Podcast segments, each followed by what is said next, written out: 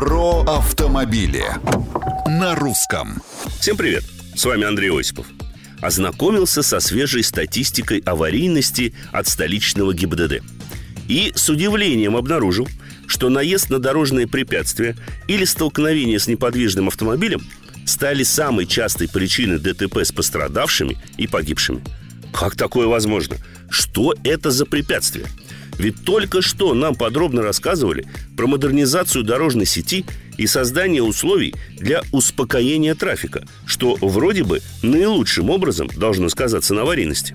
Видимо, не сказалось, а скорее наоборот – эти самые островки безопасности, искусственные неровности и бордюрные клыки, прорастающие из тротуаров непосредственно на проезжую часть, все чаще становятся причиной дорожно-транспортных происшествий.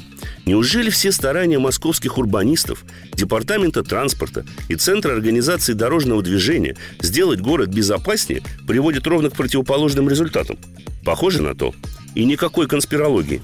На мой взгляд, либо есть проблемы со здравым смыслом и профессионализмом, либо налицо чей-то финансовый интерес, который, как случается, затмевает разум. Впрочем, возможно и то, и другое. Или я не прав? Делитесь собственным мнением на страничках Русского радио в социальных сетях. А с вами был Осипов. Про автомобили на русском.